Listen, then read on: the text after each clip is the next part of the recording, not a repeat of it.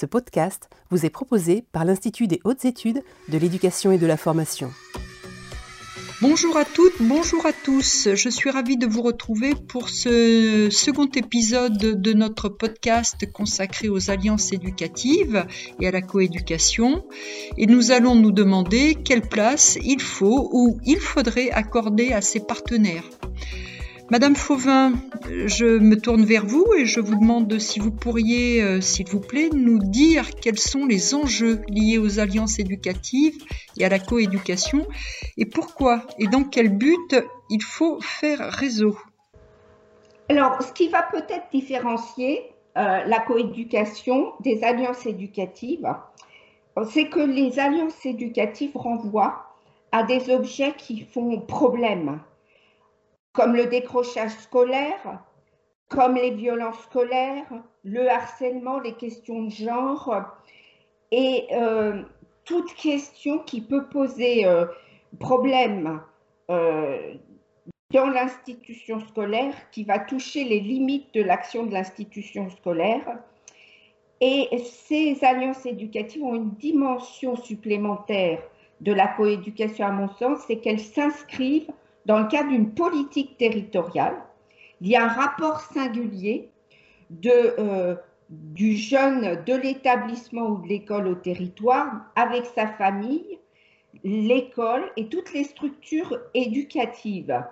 Et ces alliances éducatives prennent leur sens euh, du, du niveau stratégique jusqu'au niveau opérationnel. Je vais m'expliquer euh, plus tard. Et ce qui est très important dans les alliances, de ce que j'ai compris, c'est que le jeune fait complètement partie de l'alliance et il s'agit même plus que de le rendre acteur, mais de le rendre auteur. Si je me réfère au livre de Frédéric Wexler, L'orientation scolaire, paradoxe, mythe et défi.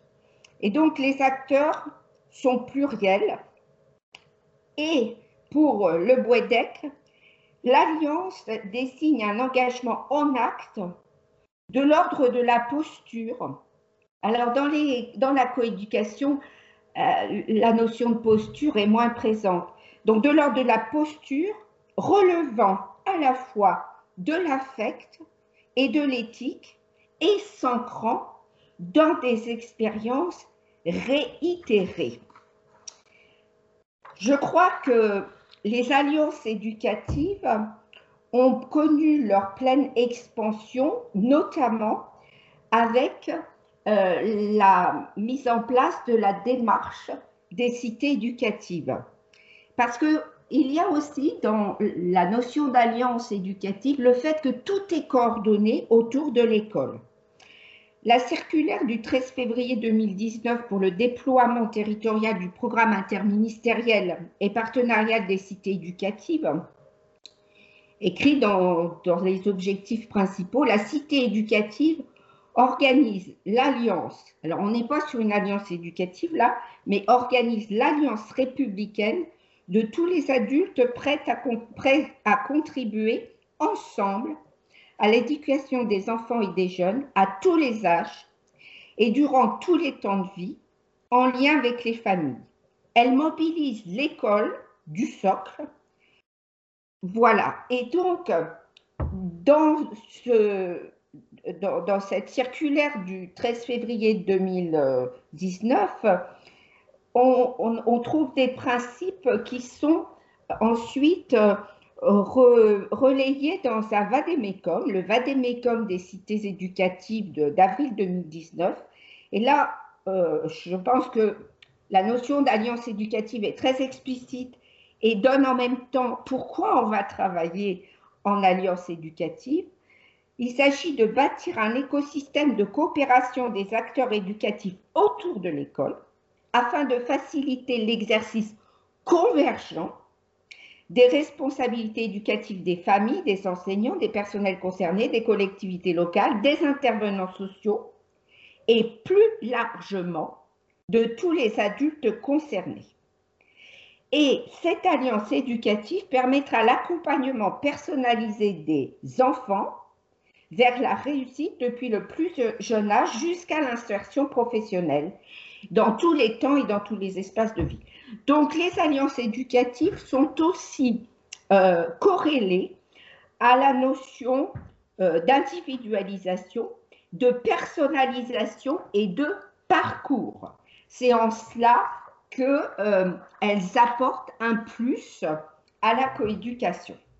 Et enfin, les alliances éducatives sont des, comment dire, des processus complexes, beaucoup plus complexes qu'une division du travail, qu'une prestation de service, qu'un partenariat, parce qu'il s'agit de faire ensemble dans une approche non segmentée, non segmentée dans l'approche du jeune, mais non segmentée dans les temps et non segmentée dans les espaces.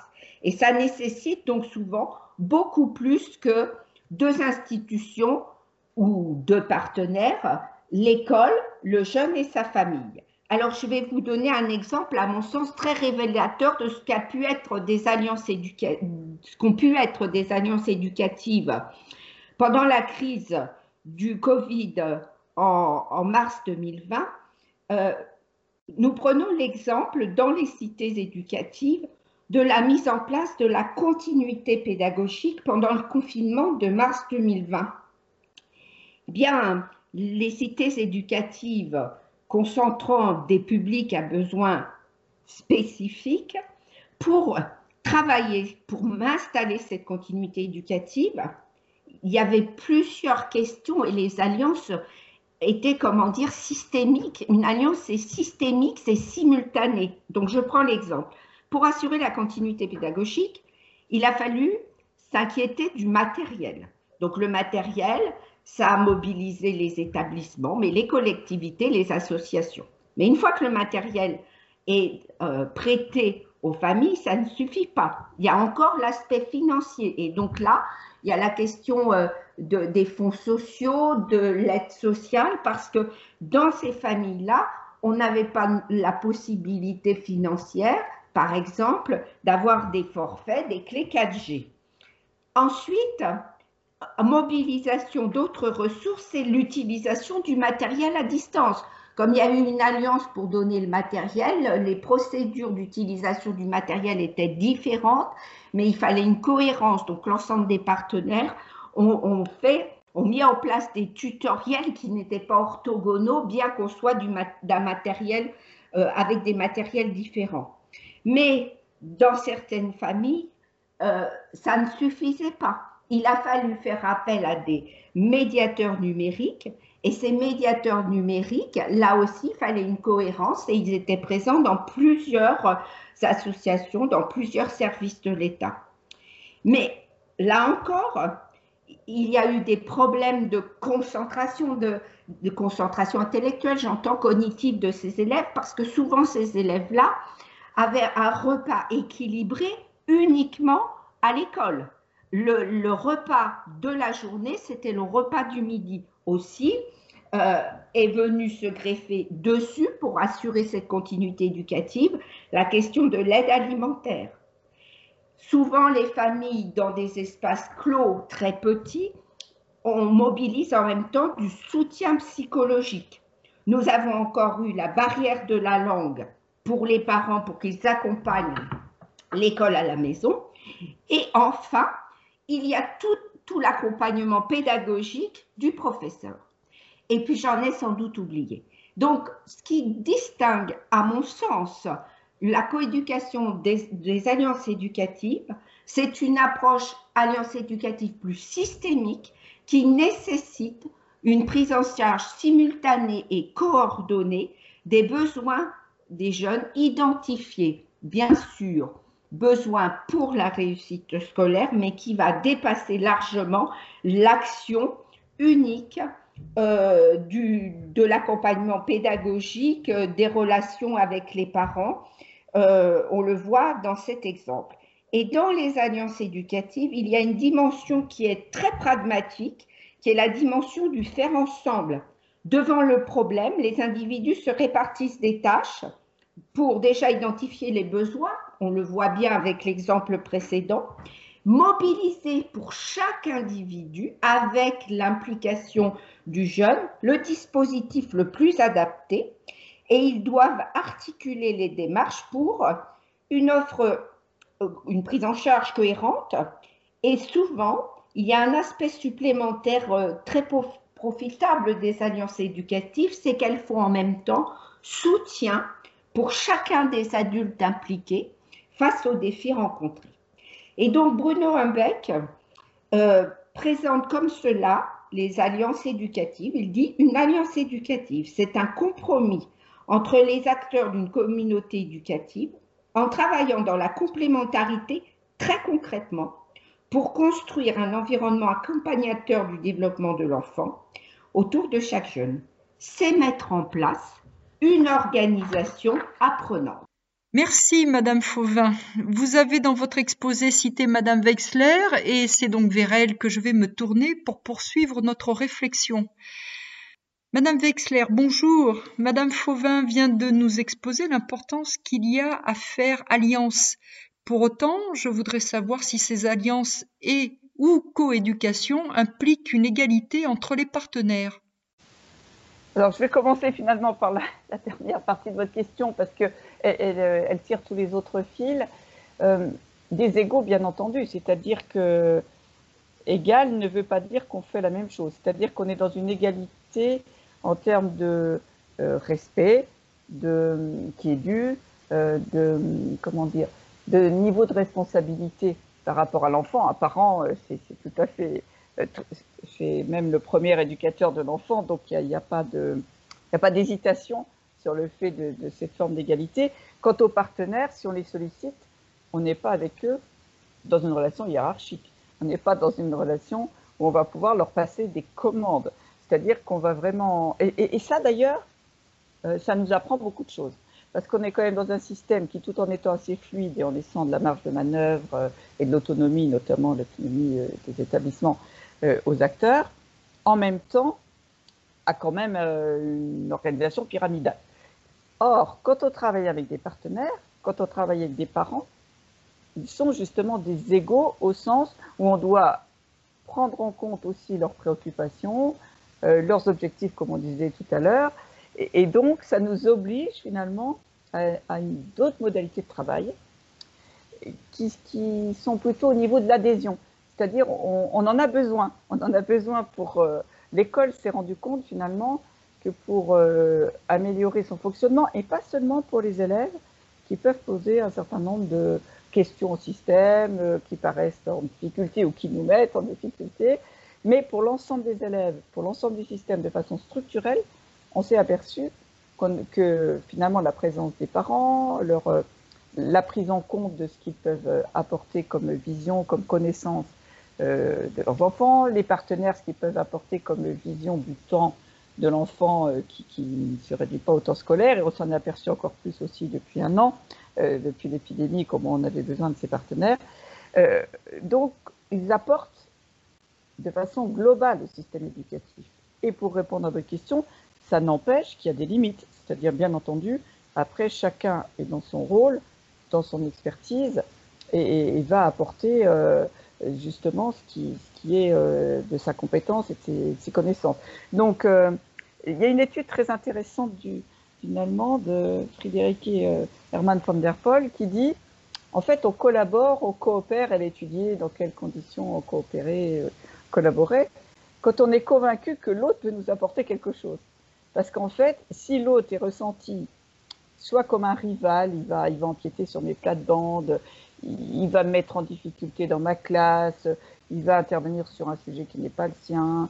Euh, en fait, on fausse complètement l'alliance, le, partenariat, la collaboration, la, coopération, et on est dans, un mécanisme défensif qui est quand même euh, très fréquent, et pas seulement en France, et pas seulement dans le système éducatif. Hein. C'est quelque chose d'assez général, mais qui était un petit peu aigu dans le système éducatif.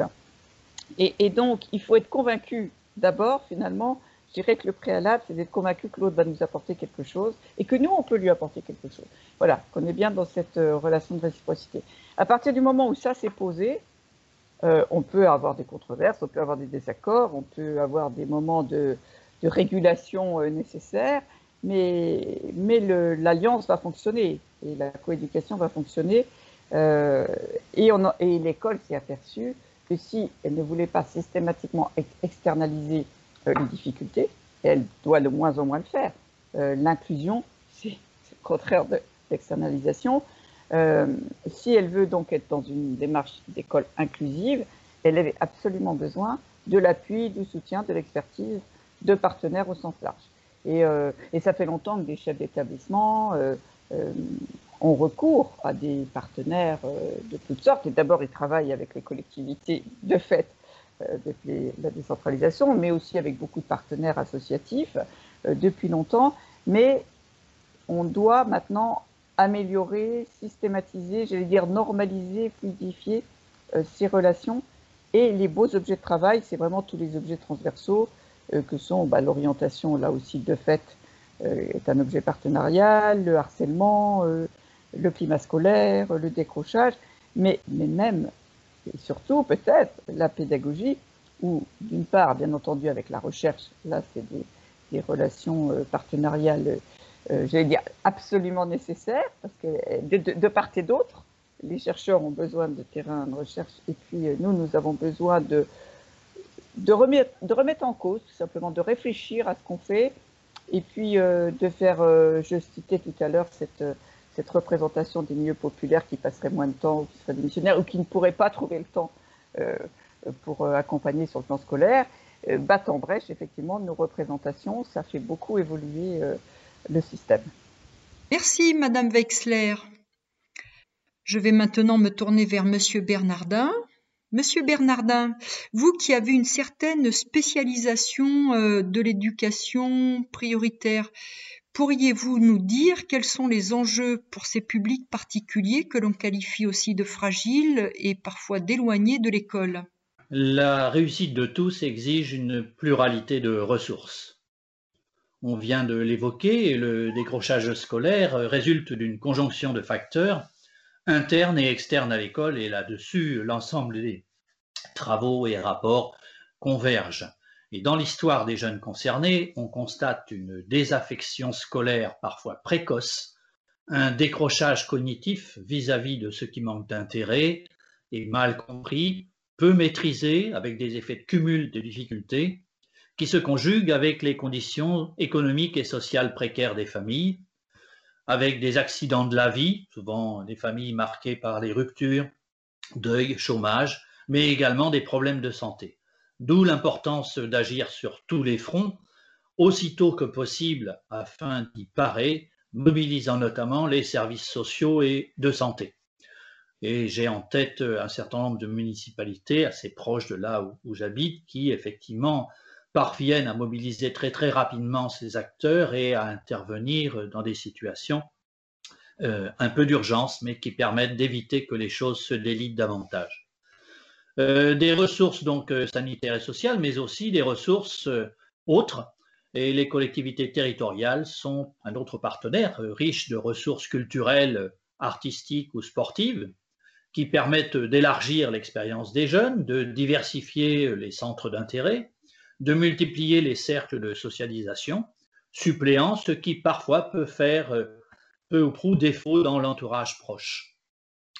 En matière euh, d'accompagnement à la scolarité, les maisons de quartier, les centres sociaux, euh, un certain nombre de, tissus associatifs l'assurent, permettant ce que les jeunes parfois ne trouvent pas dans l'établissement de référence, et qui permettent euh, le suivi scolaire, mais aussi sont des partenaires tout à fait intéressants pour faire le lien avec la famille et le quartier.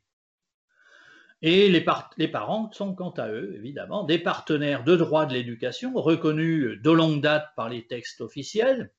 Il me semble que c'est dès la loi d'orientation 1989-1990 euh, qu'on vient euh, poindre et converger ces textes. Quant à la place nécessaires euh, à faire aux parents. On peut dire que confiant leur enfant à l'institution scolaire afin qu'elle assure euh, la poursuite de son développement et la réussite de ses études, il est normal qu'en retour, celle-ci les informe du cours des choses et fasse en sorte qu'ils puissent accompagner, étayer et stimuler sa scolarité. Toutefois, dans la réalité, les choses ne vont pas de soi de part et d'autre. Alors les parents sont, j'ai envie de dire, tout de même les premiers partenaires. Et je vais m'arrêter un peu sur ce premier partenariat. Les recherches divergent sur, ah bon, pardon, sur la diversité des situations sociales des familles. Euh, je ne vais pas faire l'inventaire des euh, travaux de Bernard Lahire sur la question, mais il n'est pas, le seul à, l'évoquer, avec euh, ce qu'il révèle, les conditions de vie qui pèsent sur les expériences premières des enfants, sur leur manière d'être au monde et avec les autres. Et on sait que curiosité, degré d'ouverture au monde, confiance en soi, rapport au savoir et à la scolarité en dépendent. Et si certains parents sont en connivence avec l'école et ses attendus, sont en mesure de préparer et d'accompagner efficacement la scolarité. D'autres sont davantage euh, à distance, moins par des intérêts que par étrangeté vis-à-vis de codes et de règles qui y prévalent dans cet espace scolaire, souvent marqués eux-mêmes par une histoire euh, scolaire douloureuse. C'est à leur égard, me semble-t-il, que des efforts sont à faire.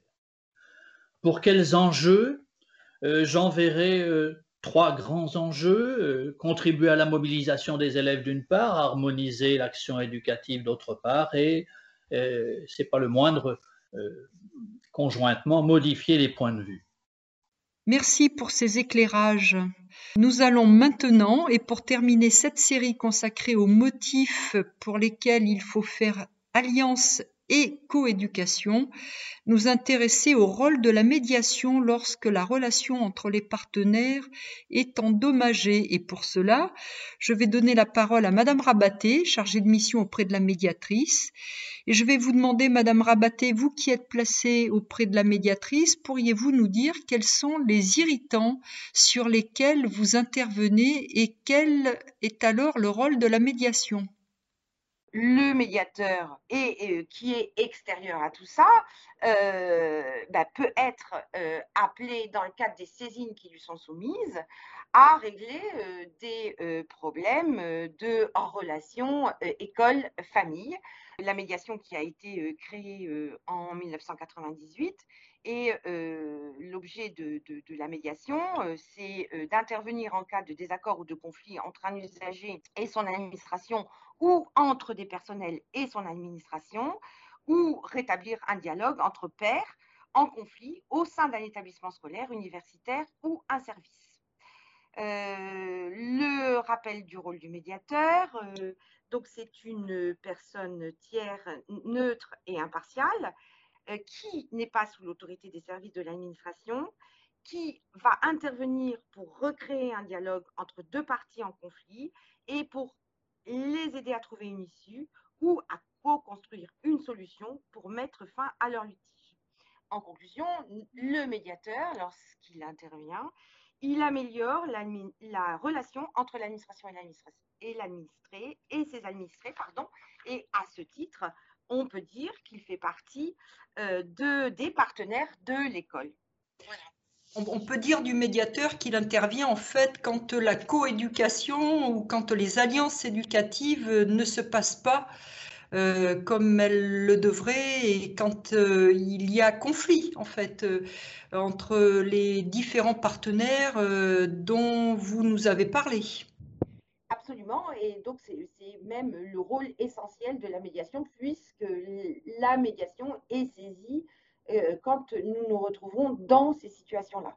Donc euh, le, travail de la médiation, il est essentiellement basé sur, euh, sur ce problème, puisque mmh. la plupart de nos interventions, hein, puisque nous avons beaucoup de, de saisines qui concernent les usagers. 80% hein, de nos, nos, saisines, ce sont des usagers, donc du, système éducatif, donc euh, des parents d'élèves, des élèves, des étudiants. Euh, et euh, donc c'est 80% de nos saisines et le reste, ce sont des saisines des personnels qui sont en conflit, qui ont des mmh. différends avec leur administration. Mmh.